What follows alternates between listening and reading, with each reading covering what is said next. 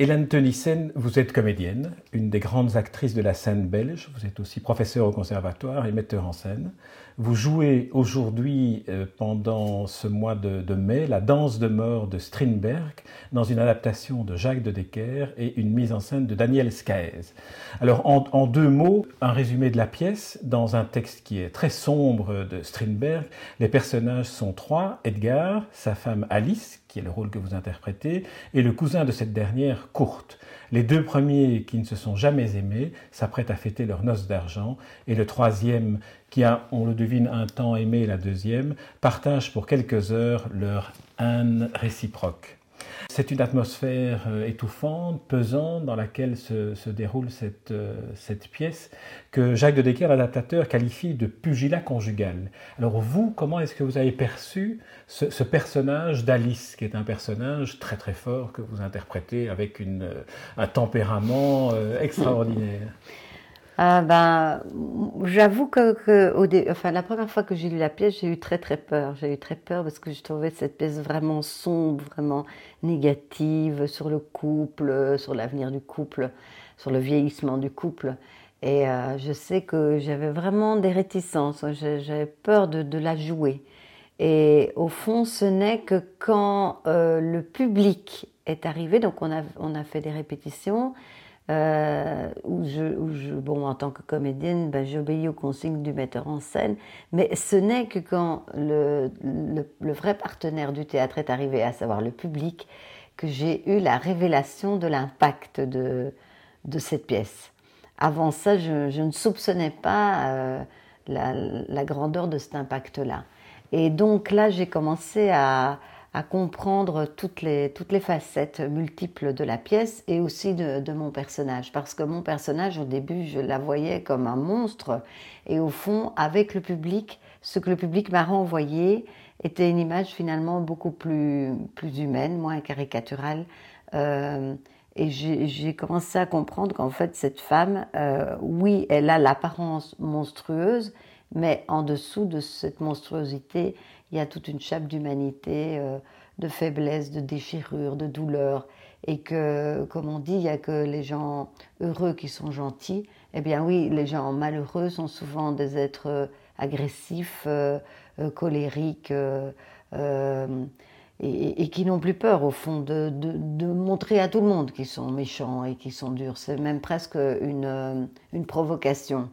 Et au fond, avec le, public, j'ai commencé à comprendre le plaisir que ça pouvait être de jouer ça, à savoir d'être, euh, euh, d'avoir cette apparence qui est dure, froide, mauvaise, mais qu'à l'intérieur de ça, il y a, des failles, il y a de l'humanité. Euh, on sent que tout aurait été possible quand cette femme avait 20 ans et qu'au fur et à mesure des frustrations qu'elle a vécues, il y a quelque chose qui s'est qui, qui s'est oui, encrouté euh, de mauvaiseté, de, d'aigreur, euh, et qui l'a façonné, qui l'a fabriqué. C'est la vie qui l'a fabriqué comme ça, ce n'est pas elle qui était comme ça. Voilà. La pièce a été écrite fin du 19e siècle. Vous parlez du public.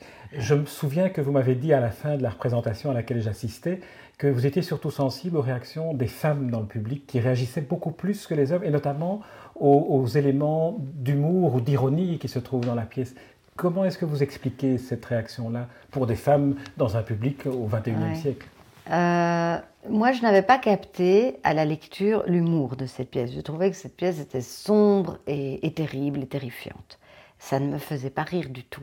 Et en fait, euh, effectivement, le public rit beaucoup. D'ailleurs, vous avez entendu hier les réactions. Le public rit beaucoup, et principalement les femmes.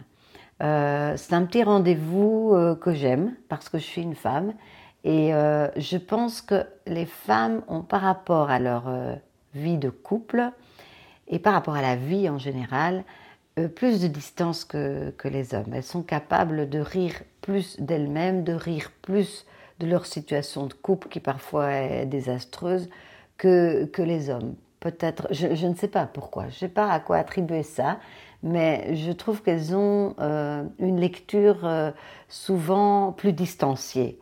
Euh, les hommes, ils entrent dans la chose et ils sont dans la catastrophe immédiatement. Il y a aussi des hommes qui rient, hein, attention, hein. mais en général, le rire est plus féminin. dans la salle pour ce spectacle-là.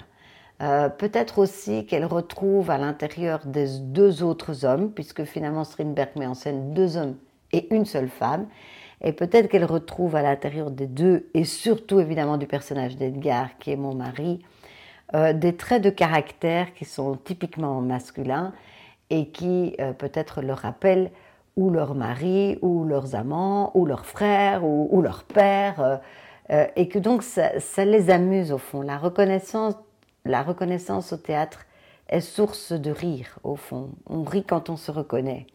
Euh, c'est très agréable d'ailleurs, c'est salvateur, bien évidemment. Et je crois que la reconnaissance de... Euh, il y en a beaucoup de couples qui viennent voir le spectacle et qui, même s'ils ne se reconnaissent pas à 100%, et j'espère bien pour eux, se retrouvent certainement euh, à 20 ou 30% dans, dans cette chose-là, certainement. Une des caractéristiques de, la vie passée de cette femme que vous incarnez, Alice, est d'avoir dû renoncer à une vocation artistique. Elle était comédienne ou euh, musicienne, je ne sais plus. était... Et elle y a renoncé pour poursuivre et épouser son, son mari, cet officier sévère, qui est finalement une sorte de caricature de la masculinité. Alors, est-ce que ce personnage-là ne vous semble pas extrêmement moderne pour l'époque à laquelle il a été écrit Je pense qu'il y a beaucoup de femmes qui euh, sacrifient une vocation artistique au profit de leur famille, je pense. Il y a sans doute aussi beaucoup d'hommes, plus qu'on ne pense, qui sacrifient une vocation, euh, euh, une envie pour, au profit de, de la sécurité. la créativité est souvent sacrifiée au profit de la sécurité. Euh, et je pense que ça existe encore. Je connais beaucoup de femmes qui, euh, qui renoncent, mais je ne dis pas qu'elles ne renoncent pas avec, euh, avec frustration, car au début, le renoncement est un choix, et elles le font sereinement. Elles, elles, elles, préfèrent effectivement s'occuper de leurs enfants, s'occuper de leur mari, s'occuper de leur maison, ou trouver un travail plus rentable que de continuer à exercer par exemple un métier d'actrice. Moi j'en ai connu beaucoup, des actrices, même encore maintenant, des jeunes actrices qui, qui, sortent des écoles, qui ne trouvent pas du travail tout de suite, c'est un peu compliqué et tout. Et très vite, euh, je les vois se réfugier. Bon, elles ont un enfant, elles ont un mari qui travaille, qui gagne leur vie, elles vont trouver un autre boulot qui va... Euh, qui va faire qu'elles vont gagner leur vie. Donc elles vont aller dans la sécurité. Et puis quand elles ont 40, euh, 45, 50 ans, quand les enfants grandissent et qu'elles regardent en arrière, elles se disent, ben, finalement, j'ai sacrifié quelque chose qui me tenait fort à cœur. Et c'est comme ça qu'on a quand même beaucoup de femmes de 50 ans qui, comme des hommes aussi, qui tout d'un coup, quand les enfants sont grands, qu'ils ont quitté le nid familial, euh, quand le mari est un petit peu moins encombrant, euh, commencent tout d'un coup à revenir à leurs premières amours. Hein, et on a des, femmes euh, qui tout d'un coup vont, faire de la peinture ou, des hommes aussi qui vont se mettre à, faire du jardinage, à aimer, euh, à, se mettre à faire de la photo, à, faire des choses comme ça, qui sont au fond des choses qu'ils ont laissées tomber au profit de cette sécurité. Donc moi je trouve que c'est encore assez, assez moderne. Mais peut-être que on en parle moins. Euh, voilà. Alors la, pièce se déroule dans un, dans un décor qui est une sorte de, huis clos, qui est un phare euh, dont le, votre mari, euh, l'officier, a la, charge, la responsabilité. Il y a cet enfermement-là dans un phare, puis le phare est sur une île qui est aussi une forme d'enfermement et, d'isolement à nouveau, comme une sorte de mise en abîme de, de la solitude et aussi de l'impossibilité de vivre solitaire, puisque ces deux êtres continuent à vivre ensemble après 25 ans, alors qu'ils se détestent cordialement, et ce n'est pas récent, cette détestation mutuelle. Euh, je crois qu'effectivement c'est métaphorique, hein, je pense, mais en même temps ça l'est et ça ne l'est pas parce que apparemment, bon moi je ne connais pas trop les pays du Nord, hein, je n'ai jamais été là, mais euh, ce sont quand même des pays où il y a ce genre de de, de, falaises où il y a ce genre de, de forts plantés euh, au bout euh, d'îles. Euh, hein, la Finlande, tout ça, visiblement, c'est constitué de brumes, de mer, de brouillard. de, de, oui, de phares, de bateaux, enfin tout. je crois qu'il y a cette, cette couleur-là que, que Strindberg utilise. Donc je crois que ça existe des gens comme ce comme ce capitaine qui est, envoyé là pour surveiller une caserne et la famille suit, hein, comme, encore maintenant, il y a des militaires qui, partent et qui voyagent avec, avec leur famille, qui finalement vivent dans des, casernes ou dans des villages euh, de militaires. Et donc, euh, effectivement, je crois que Strindberg a utilisé une situation qui pourrait tout à fait être plausible, hein, que cette femme ait passé 25 ans dans ce, dans ce phare, dans cette tour, donc avec uniquement autour d'elle des, militaires euh, et des femmes de militaires et des femmes d'officiers, des officiers. Euh, mais en même temps, je crois qu'il utilise euh, de face ce décor-là, évidemment, comme vous le dites très justement, en tant que mise en abîme de la solitude et, de cette espèce d'enfermement dans lequel ils sont euh, tous les deux. Euh, il est vrai que quand on vit dans un microcosme comme ça, quel qu'il soit, euh, et, a fortiori quand on y vit très longtemps, à un moment donné, on ne supporte plus les êtres qui sont là. Quand on, quand on même parfois dans des petits villages où on ne supporte plus le docteur, on ne supporte plus l'épicier, on ne supporte plus. Et il a mis à jour comme ça toutes ces, toutes ces, ces horreurs humaines qui peuvent se déclencher dans des espaces où les gens vivent confinés et toujours les uns à côté des autres, s'observant, se surveillant, avec toutes les mesquineries et les frustrations que ça peut engendrer, parce que ce capitaine est aussi frustré. Elle est frustrée parce qu'elle n'a pas été actrice, et lui est frustré parce qu'il n'a jamais été commandant.